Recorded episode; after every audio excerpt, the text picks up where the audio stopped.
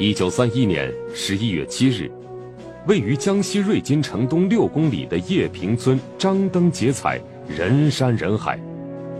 中华苏维埃共和国在这里宣告成立，选举产生了临时中央政府。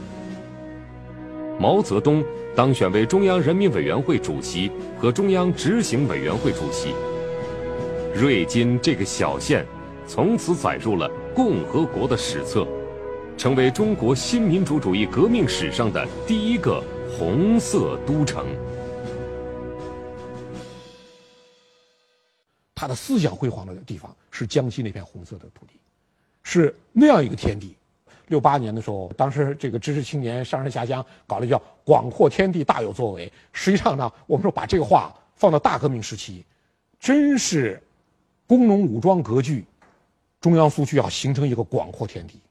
毛泽东在那个广阔天地大有作为，你把他调到上海中央，把他调到莫斯科的共产国际，难以想象的。对，所以说呢，当时呢，共产国际的领导人呢，他们就觉得呢，为什么要团结毛泽东，影响毛泽东？他们觉得呢，这个人呢，逐步正在上升，力量越来越大，影响越来越大。但这个人呢，不像陈独秀、瞿秋白、向忠发、王明这么好掌握。嗯，所以说呢，长期。团结、影响、利用他，但长期并不非常看好他，并不认为未来中国共产党领导者就是他。相反的，我们可以看斯大林对蒋介石曾经有过很长期的信任。斯大林认为蒋介石可以成为国民党左派。蒋介石参加共产国际的大会，蒋介石高呼过就是全世界就无产阶级革命胜利万岁的，这都是慷慨激昂的。慷慨激昂。对，我们说呢，蒋介石当初他访苏都是参观东宫。东宫给他看翡翠宫、珠宝宫、黄金宫。翡翠宫就全部那个宫殿东宫的一个屋子，全部是翡翠。那个屋子黄金全部是黄金，就沙皇那种奢侈。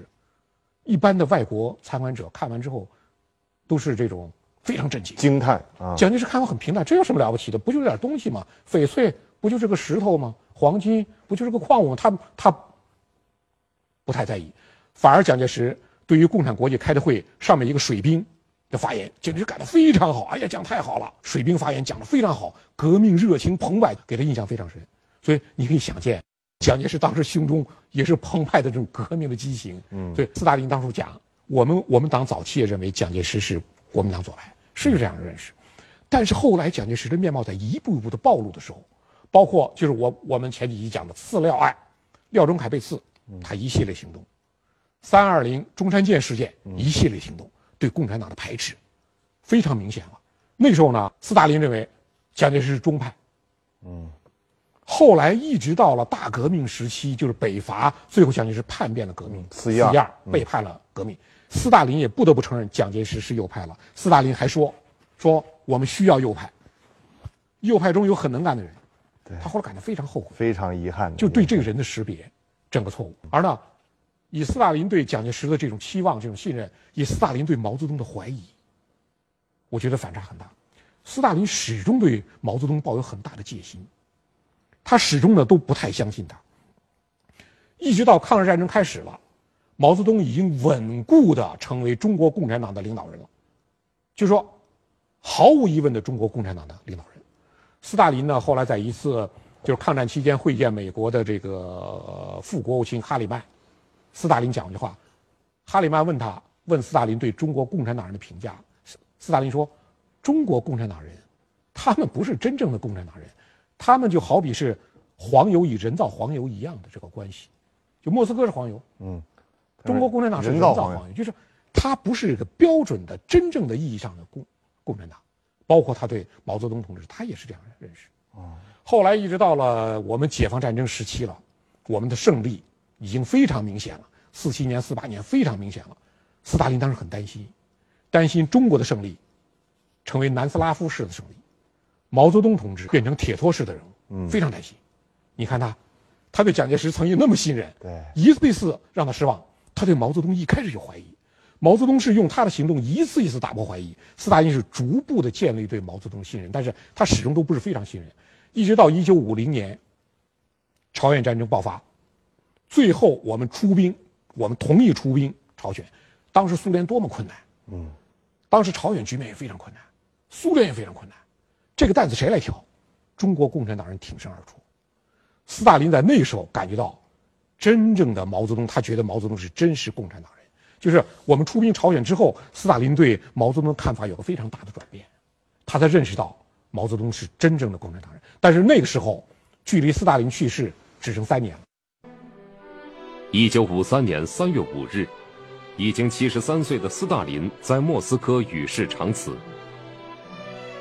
由苏联高级领导人组成的委员会负责安排斯大林的葬礼，委员会主任就是苏共中央委员会书记尼基塔·赫鲁晓夫。斯大林也想不到，他去世之后再过三年，一九五六年，赫鲁晓夫的秘密报告，一个斯大林最忠实的同事、最忠实的下级，赫鲁晓夫的秘密报告。秘密报告就是说呢，控诉斯大林在苏共的罪行。这个秘密报告影响非常大，很多共产党就都受到这个报告非常大的冲击。斯大林完全想不到，当他最忠诚的下属做秘密报告的时候，他当初不信任的这个人和他不信任的这个党，说是他们都是人造黄油，那么在最坚定的维护斯大林的这个地位和作用。嗯，最反对赫鲁晓夫秘密报告的是中国共产党和毛泽东同志。我们可以看，我们很长一段时间，天安门前面马恩列斯斯大林四个人的像。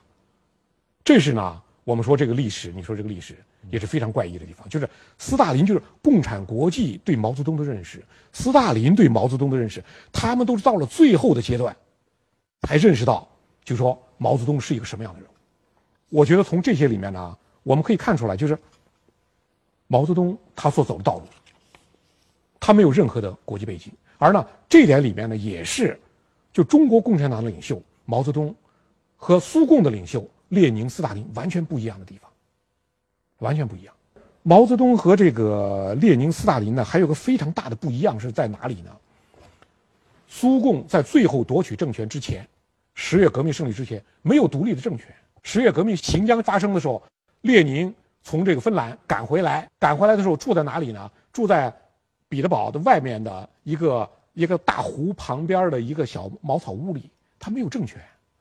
就是苏共就是通过十月革命的一晚上，推翻了资产阶级临时政府，组成了自己的政权。二月革命之后的临时政府，对，嗯，在此之前，苏共没有政权。那么后来的共产党体系啊，社会主义阵营之所以变得这么脆弱，跟这点有很大关系。你比如说东欧的社会主义国家，我们叫社会主义阵营，最多是达到十二个、十三个、十四个，嗯。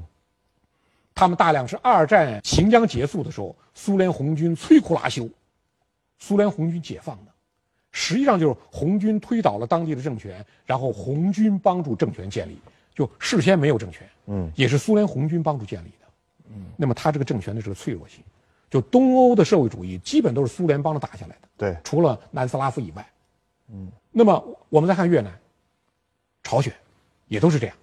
在共产党建立政权之前，共产党这个组织并没有能力独立的建立一个政权。